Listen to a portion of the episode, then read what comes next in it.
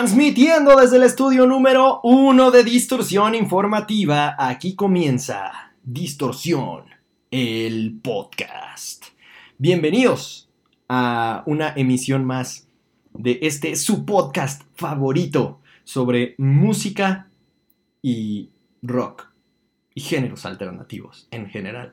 Esta semana tengo un tema muy interesante que ya pudieron ver cuando hicieron clic o tap eh, dependiendo de en dónde están consumiendo este contenido. Hicieron clic en YouTube, hicieron tap en Spotify, Apple Podcasts o cualquier otra plataforma de podcasting en la que escuchen si es que son únicos y detergentes.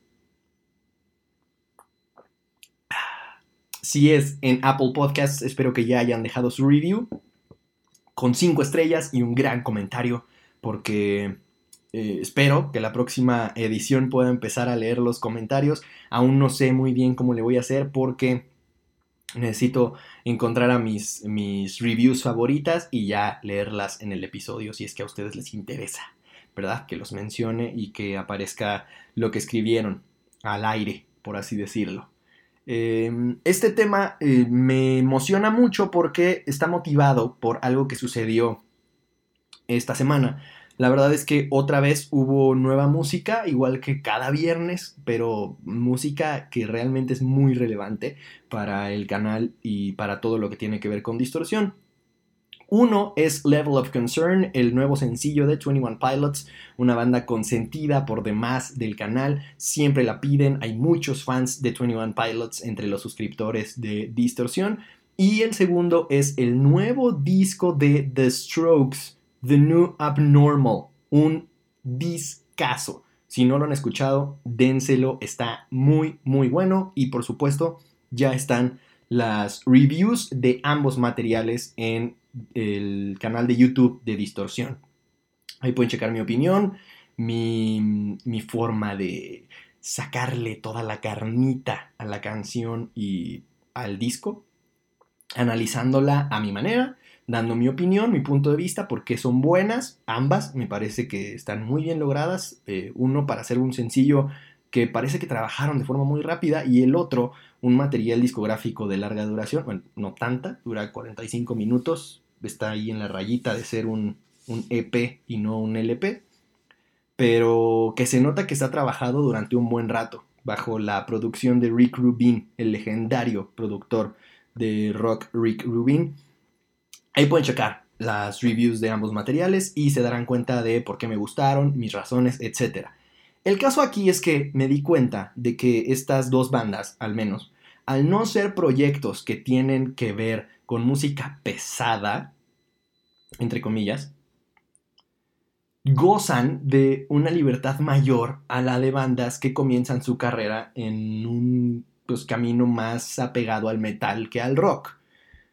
Y esto tiene mucho que ver con la apertura de mente de sus fans o de la base de fans que, consume su música, al menos en un primer momento, insisto, cuando comienzan más apegado al metal.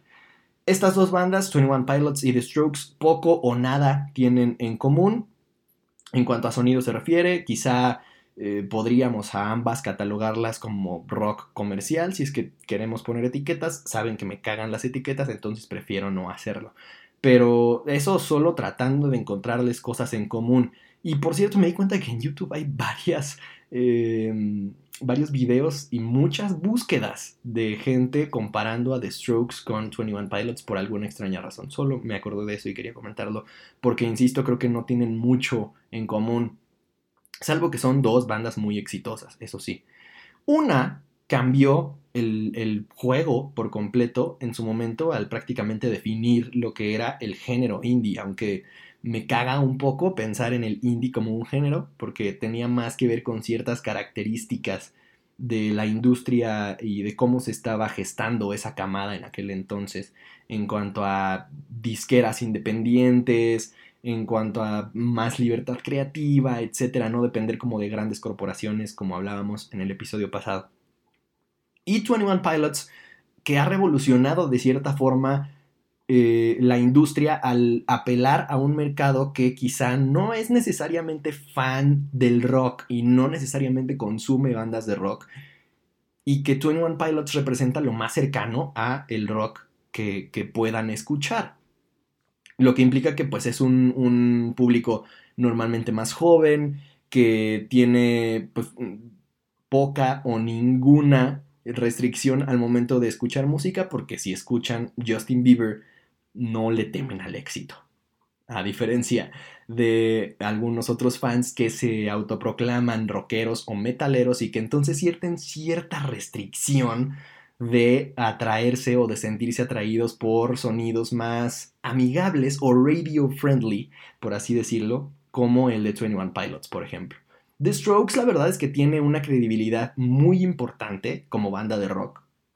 Entonces no estoy, no estoy tratando de, poner a ambas en, en la misma canasta, pero sí me pareció interesante que estas dos reviews recibieron comentarios muy positivos a pesar de que ambas bandas se aventuraron a cambiar o a explorar nuevos sonidos para estos lanzamientos.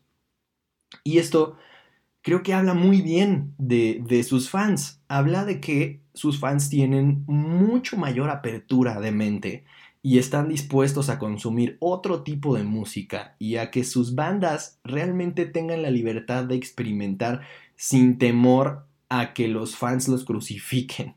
Cosa que las bandas de metal o de heavy metal o de metalcore o de post-hardcore o de hard rock lamentablemente no gozan porque sus fans suelen estar muy encasillados con la idea de que lo que ellos escuchan tiene que eh, mantener ciertas características y que si pierde esas características o que si empieza a parecerse más a otra cosa, como que no pueden escucharlo. No sé quién es quien empieza a meternos estas ideas en la cabeza, seguramente es por herencia. En mi caso, que es del único caso del que puedo hablar con, toda la seguridad y autoridad del mundo, desde muy, muy chico me enseñaron a escuchar de todo tipo de música. Y en mi casa se escuchaba de todo tipo de música. Afortunadamente, pudo haber sido distinto mi caso y me gusta pensar que de todos modos habría encontrado el camino de vuelta al bien como varios de mis amigos lo han hecho, porque la verdad es que no crecieron necesariamente en un, en un lugar que les que, implicara escuchar de todo o escuchar eh, lo que no necesariamente se escuchaba en la radio, por ejemplo, pero tampoco hacerle como el feo a lo que, a lo que sonaba en la radio, que suele ser lo más comercial, lo que está más de moda, por así decirlo, o lo que más vende. En su momento, cuando yo era un jovenzuelo, un niño, pues lo que más vendía era el pop.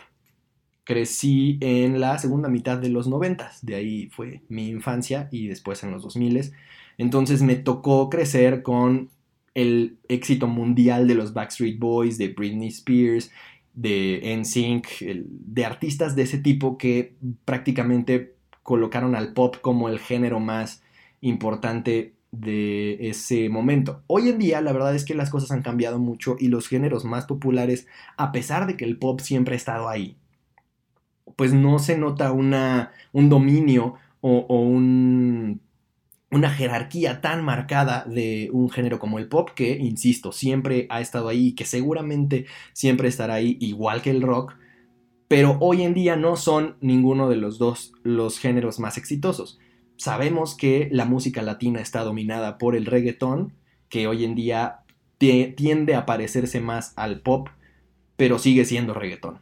Es más factible que digamos que el pop se empezó a parecer al reggaetón a que el reggaetón se empezó a parecer al pop. Y en mercados anglo, el hip hop. Esos suelen ser los dos géneros más importantes de la actualidad en cuanto a música comercial se refiere. Ahora, a lo que voy es a que la gente que crece escuchando o que se casa con esta idea de que escuchan géneros alternativos, llámese rock o metal, aún más estricto ese caso, suelen también aferrarse a una idea purista en su mayoría, insisto. Afortunadamente cada vez hay más excepciones a esta regla, pero en su mayoría suelen aferrarse a una idea purista de que solo pueden escuchar cierto tipo de música, porque si no, como que ya no entran en esta categoría de ser rockero o de ser metalero. Y esta semana me topé con esos dos casos que me hicieron querer hablar de este tema. En los comentarios de los videos de 21 Pilots y de The Strokes, me encontraba con comentarios mucho más sesudos, mucho más eh, con contenido, inteligentes, por así decirlo, en cuanto al análisis del material se refiere. Eh, están más abiertos a escuchar una nueva propuesta, tratan de entender el contexto en el que el artista o la banda está publicando lo que está eh, lanzando en ese momento, qué piensan, qué sienten, qué momento de su vida están pasando, si acaban de casarse, si tienen una pareja, si acaban de reencontrarse como banda, si tienen a cierto productor, si están hablando de ciertos temas, a diferencia de los comentarios que me encuentro cuando suelo hablar de bandas, pues que en estricto sentido son más pesadas o más apegadas a lo que, entre comillas, es el rock o es el metal, ¿no? Y la verdad es que ahí suele ser mucho más tajante el punto de vista de los fans. Si no suena de cierta forma o si no se parece lo suficiente a lo que los cánones, que no sé quién carajos escribió los cánones, dictan que debe ser el rock o el metal, es un proyecto basura, ya se vendieron, todo lo que hace el dinero, esto ya no lo hacen por amor al arte, nada más quieren vender y quieren llegarle a puros niños y niñas, etcétera, etcétera. Hay comentarios de verdad tan estúpidos que ni siquiera pienso repetir, pero no tienen idea de la cantidad de comentarios ridículos que me ha tocado leer al respecto. Y entonces uno de los temas a los que siempre me enfrento y trato de hacerle frente aquí en, en Distorsión es justamente a eso. Por eso hoy quería hablar de apertura de mente en cuanto a la música se refiere. Como les decía, afortunadamente a mí me tocó crecer en un ambiente en el que se escuchaba de todo y eso me, hizo ver con mucha normalidad que no tenía absolutamente nada de malo escuchar salsa, reggaetón, cumbia, pop, rock, metal. Y de hecho, yo fui quien de la familia empezó a interesarse más por el metal o por géneros un poco más pesados aunque sí había muchísimo rock y eso fue obviamente el inicio de, mi camino hacia, hacia géneros más pesados. Pero incluso a mí me costó trabajo, por ejemplo, comenzar a consumir música que implicara streams. Y poco a poco empecé a abrir mi mente hacia ese tipo de géneros y poco a poco comencé a abrirlo de la misma forma hacia otros géneros, no solamente hacia lo pesado, por así decirlo. Pero la verdad es que nunca me he considerado metalero, precisamente por que los metaleros, y aquí es donde, donde uno comienza a, a levantar arena, suelen ser quienes están más cerrados y más aferrados a esta idea. Afortunadamente, como decía hace unos minutos, cada vez hay más personas dispuestas a escuchar de todo, dispuestas a aceptar que no tiene absolutamente nada de malo escuchar lo uno y lo otro. Pero los metaleros suelen ser los más rejegos en ese sentido y los que más critican de forma tajante y muchas veces hasta agresiva si alguien no piensa de la misma forma o si alguien intenta argumentar siquiera cualquier cosa a favor de géneros como el reggaetón, por ejemplo. Incluso creo que hoy en día han aprendido a respetar el pop justo porque ya tienen el enemigo en común del reggaetón, ¿no? Ya es como lo que los une. Eh, y, ahora resulta que ya valoran el pop, pero obviamente los metaleros de los noventas odiaban a Britney Spears, ¿no? Y, y si por ellos fuera que la quemaran en leña verde. El chiste aquí es que creo que afortunadamente la tendencia nos indica que las distancias entre géneros cada vez es menos. Cada vez se escuchan más proyectos que nacieron en las raíces o, tienen sus raíces, mejor dicho, en el metal o en géneros más pesados que no le tienen miedo a experimentar con géneros o elementos de géneros más comerciales. Y eso de alguna u otra forma obliga a que la discusión se abra o se normalice por lo menos.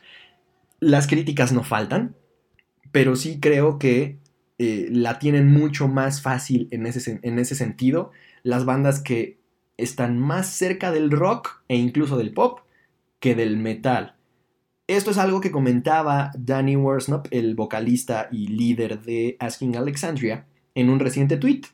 Dijo que la comunidad del rock y del metal le recordaba mucho a los villanos de la película Trolls 2. Ahora, no voy a dar por hecho que ya vieron Trolls 2 porque yo tampoco la he visto, ni siquiera sabía que existía la segunda parte de esta película, que por supuesto tampoco vi en su primera edición. Entonces los pongo en contexto. En teoría, los villanos de la película, cosa que a muchos no les va a parecer, son una banda de rock.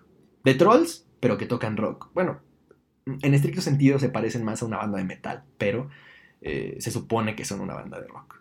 Y a lo que se dedican, o básicamente la trama de la película, gira en torno a que estos villanos se eh, enfocan en tratar de desmantelar al resto de agrupaciones que tocan otros géneros. Por alguna extraña razón, esta película se trata de trolls o de, de duendecillos que tienen agrupaciones musicales.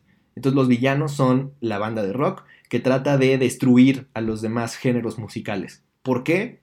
por la misma razón por la que los rockeros y metaleros nazis, si es que se les puede llamar de alguna forma, eh, se niegan a aceptar una apertura musical que, pues, no sé, supongo ponga en riesgo su frágil masculinidad. Y esto me parece muy interesante porque, insisto, este, este tweet de Dani fue evidentemente algo completamente fuera de, de lo que yo había experimentado con estos dos videos y, lo que motivó al final el, tema del día de hoy. Pero sí es un, un, punto que siempre trato de promulgar en cualquier contenido que haga aquí en Distorsión y es que traten de quitarle las etiquetas lo más posible a todo lo que consuman y a todo lo que vean y, se encuentren por el mundo. A todo, no voy a entrar en específicos porque aquí venimos a hablar de música, pero a todo, a todo lo que se encuentren, traten de quitarle la etiqueta, no, no, no juzguen, no prejuzguen al menos. Y esto no quiere decir que tenga que gustarles todo tipo de música. Por supuesto que puede cagarte el reggaetón. Puedes no soportar la idea de la cultura del género urbano, te puede parecer eh, horrible la calidad lírica, el nulo contenido o el contenido que tiene, que muchas veces es soez y, y, vulgar, si lo quieren ver así. Y puede parecerte una simplicidad absurda musicalmente hablando el reggaetón o el hip hop o el pop o el género que se les ocurra. Pero si se ponen a pensar, muchas veces los argumentos que tienen, por ejemplo, en contra del reggaetón, que es el ejemplo más cercano que nosotros como latinos tenemos, son argumentos que podrían aplicar perfectamente al hip hop y sin embargo el hip hop no es tan criticado por este tipo de fans tóxicos. Porque el hip hop les parece como un poco más rudo, ¿no? Les parece más gangsta. Y entonces como, como esos sí tienen masculinidad, esos sí son machos porque, porque follan hembras a diestra y siniestra y, y esos güeyes traen pistolas y así. A eso sí les creen lo de gangsta. Entonces ellos dicen nigga y motherfucker y por eso ya los respetan. Pero cuando Bad Bunny sale a decir si tu novio no te mama el culo, eso sí les parece eso es, cuando la realidad es que la mayoría de las canciones de hip hop tienen ese tipo de lenguaje también y no reparan en ello. No todo el hip hop, así como no todo el reggaetón implica mamar culos. Aclarémoslo. De una vez por todas, no todo el reggaetón es igual, no todo el hip hop es igual. Lo que estoy argumentando aquí es que muchas veces los argumentos que tienen en contra de ciertos géneros aplican también en contra de otros géneros a los que no necesariamente les tienen el mismo odio o, el mismo rechazo como ciego por default. ¿no? Y e, e, es, el motivo de este podcast no es, por supuesto, tratar de adoctrinar a nadie para que consuma reggaetón o hip hop, para nada, al contrario, este podcast y este espacio de distorsión siempre es para hablar de rock y de géneros alternativos, pero sí es esa la razón por la que cuando decidí empezar el proyecto de distorsión en el 2015, ya tiene cinco años, de hecho, este mes de marzo se cumplieron cinco años de distorsión del canal de YouTube, obviamente.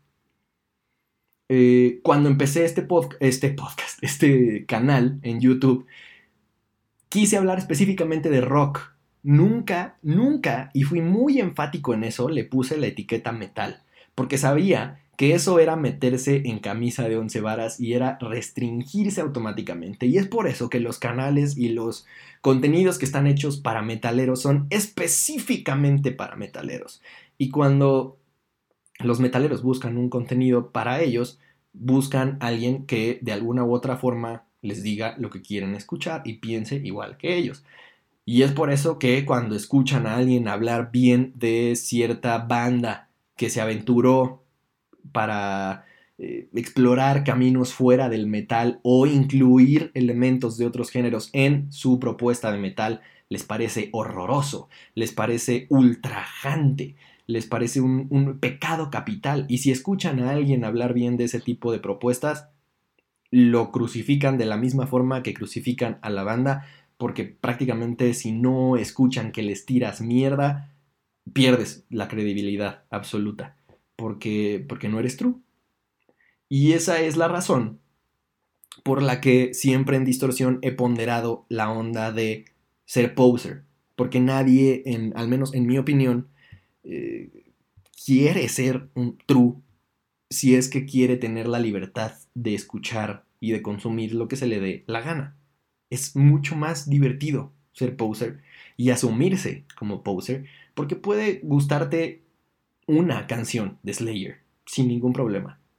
Pueden gustarte dos canciones de Slayer o puede gustarte toda la discografía de Slayer, pero también puede gustarte Rammstein porque para los que no lo sabían, Rammstein es muy poser para los metaleros from hell, para los metaleros true. Y, así, ya no hablemos de bandas como Bullet for My Valentine o como Asking Alexandria, precisamente. Estos son mucho más posers y ya ni siquiera son considerados metal.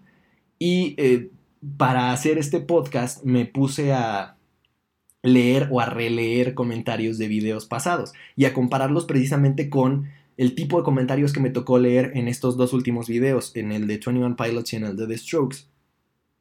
Y por ejemplo, en el, en el video que hice al respecto de la penosísima situación que se vivió en el NotFest México 2020, no, 2019, perdón, eh, ahí los comentarios eran al respecto de que qué se podía esperar si era un festival de posers y que que ese festival ni siquiera era de metal.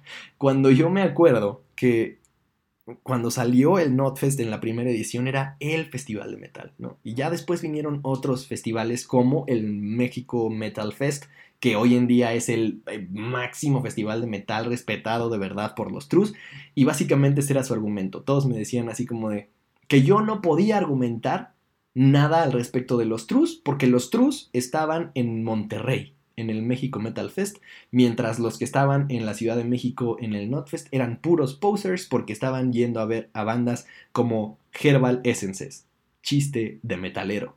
Aparentemente les hace gracia. Y eso es lo que me parece verdaderamente eh, estúpido. Honestamente no preocupante, estúpido. Me parece muy estúpido.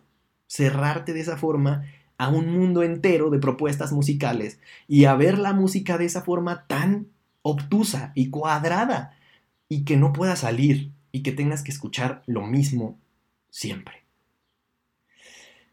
Y después me puse a, ver un poco de opiniones de, de, otras personas al respecto de lo que es ser un metalero poser, ¿no?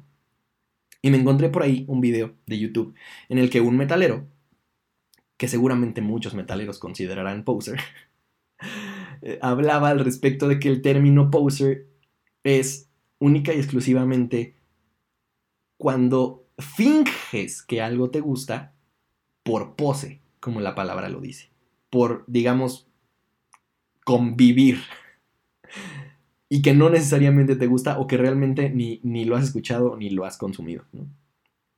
Estoy de acuerdo con esa, con esa definición porque es muy distinto a decir que porque escuchas a cierta banda o porque disfrutas a cierta banda ya no eres un metalero de verdad o un rockero de verdad. Y afortunadamente, insisto, me di cuenta de que las bandas que están más pegadas al rock que al metal gozan de esa libertad y tienen una facilidad para experimentar nuevos sonidos, nuevos caminos, eh, y, eso es algo que sin duda alguna las bandas como Asking Alexandria hoy en día están envidiando, porque precisamente a, bandas como, como ellos les ha tocado padecer el no ser aceptados por la comunidad del metal nazi, y porque no son, no son metal de verdad. Y tampoco ser aceptados hoy en día por los fans que los comenzaron a escuchar al principio de su carrera porque ya no hacen el mismo tipo de música, porque han e, empezado a experimentar con otro sonido. Bring Me the Horizon, por supuesto, es otro caso.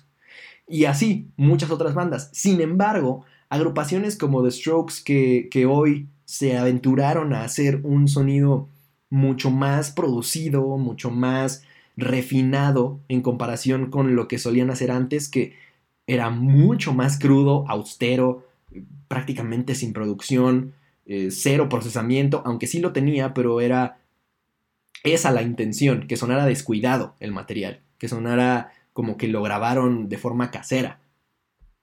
Y hoy en día suenan, pues bueno, nada más basta decir que lo produjo Rick Rubin para saber cómo suena de refinado y de procesado este nuevo material. Y aún así fue recibido con palmas por todos lados.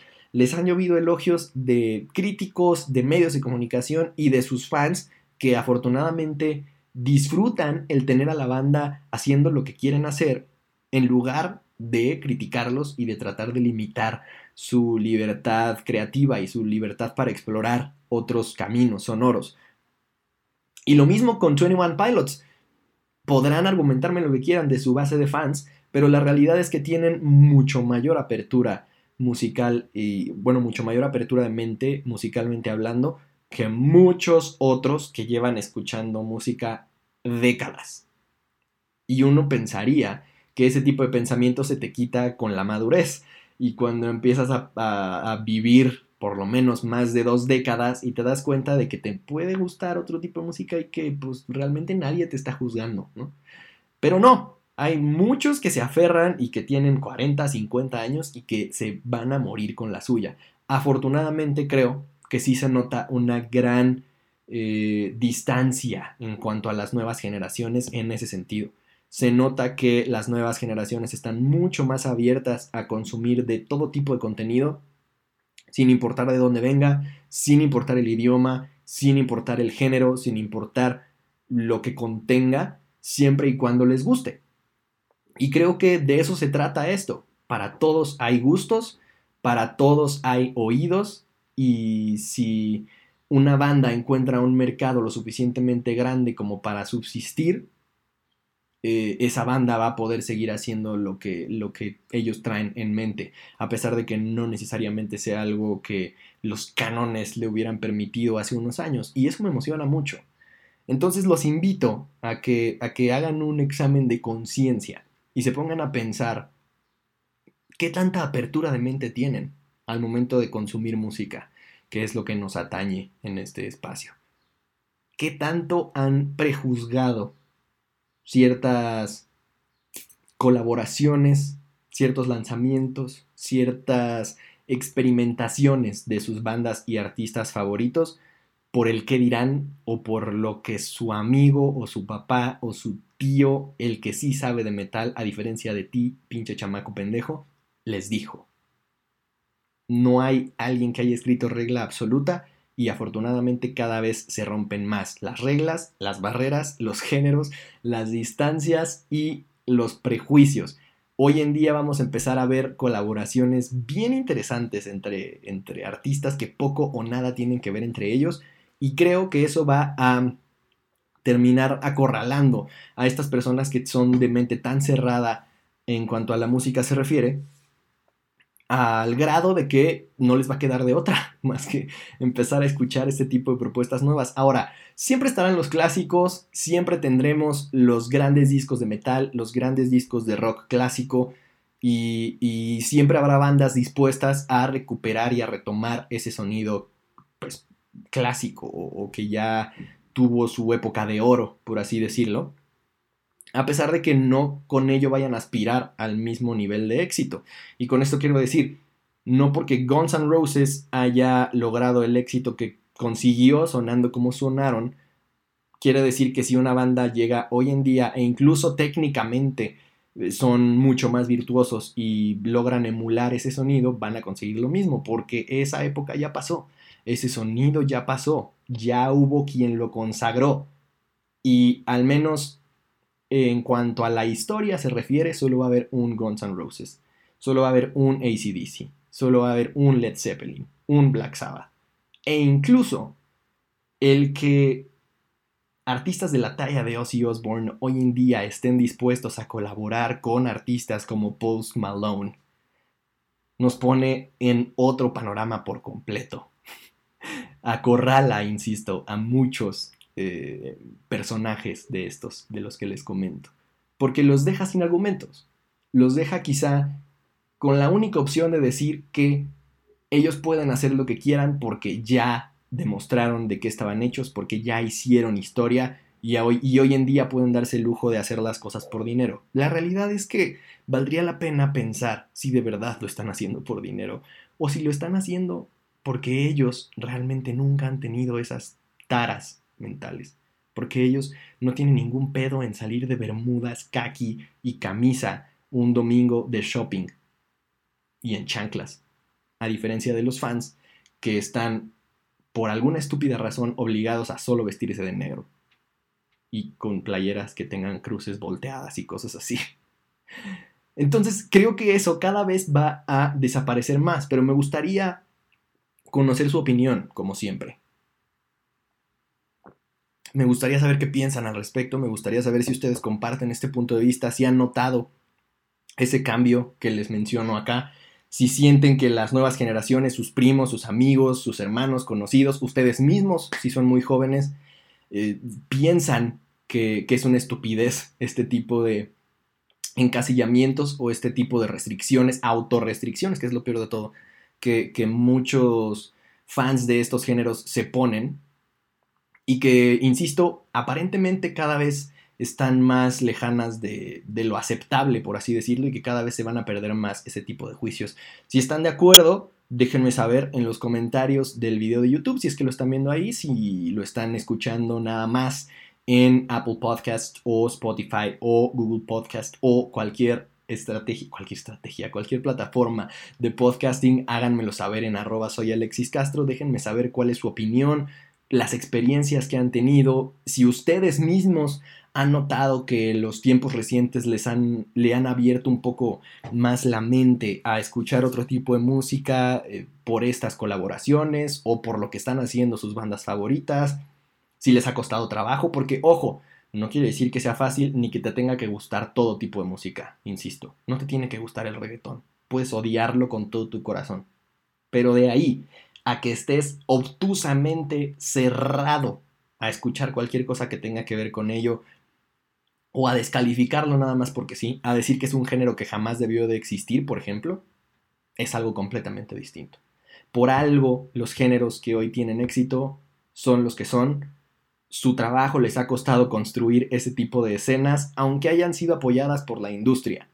Muchas veces la industria ha tratado de posicionar otro tipo de tendencias y, y son tsunamis y maremotos como Billie Eilish, por ejemplo, que van pavimentando o más bien moldeando el terreno como, como ellos lo quieren para que la industria entonces se ajuste a esas tendencias que ya probaron su éxito.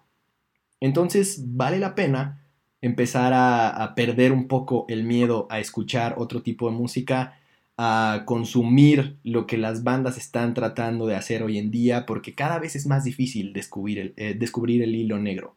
No va a haber una banda que llegue a descubrir el sonido de ACDC o de Guns N' Roses o de Led Zeppelin, insisto. Lo que se puede hacer es explorar nuevos caminos, experimentar con nuevos sonidos y eso creo que vale mucho más. Si estás dispuesto a escuchar todo tipo de música, son grandes años para estar vivo y para consumir música nueva. Si no, creo que cada vez les va a costar más trabajo y tendrán que refugiarse en los mismos discos. Grandes y legendarios y todo lo que quieran, sin duda alguna. Y yo también los escucho. Pero, ¿se quedarían escuchando lo mismo siempre? ¿O preferirían poder seguir escuchando música nueva? Déjenme saber su opinión al respecto y qué tan eh, abiertos de mente se consideran al momento de escuchar música. Y si no lo son, si están dispuestos a intentarlo. Déjenme saber todo lo que tengan en, en, la mente, lo que quieran decirme después de haber escuchado este episodio. Les recuerdo que yo soy Alexis Castro, así me encuentran en redes sociales, Instagram, Twitter, Facebook, hasta en TikTok, porque no le tengo miedo al éxito. Y muchas gracias por haber escuchado y visto un episodio más de Distorsión, el podcast. Nos vemos en más de Distorsión en YouTube, así es que vayan a suscribirse con notificaciones activas. Vienen muchas reviews, vienen las rock news y algunos otros conceptos que están por revivir y algunos por nacer. Así que atentos, hay mucho contenido para Distorsión. Gracias por haberme acompañado una vez más, por todo el apoyo y cariño. Los amo que el rock o su género favorito, o mejor dicho, que la música en general, sin géneros, los acompañe.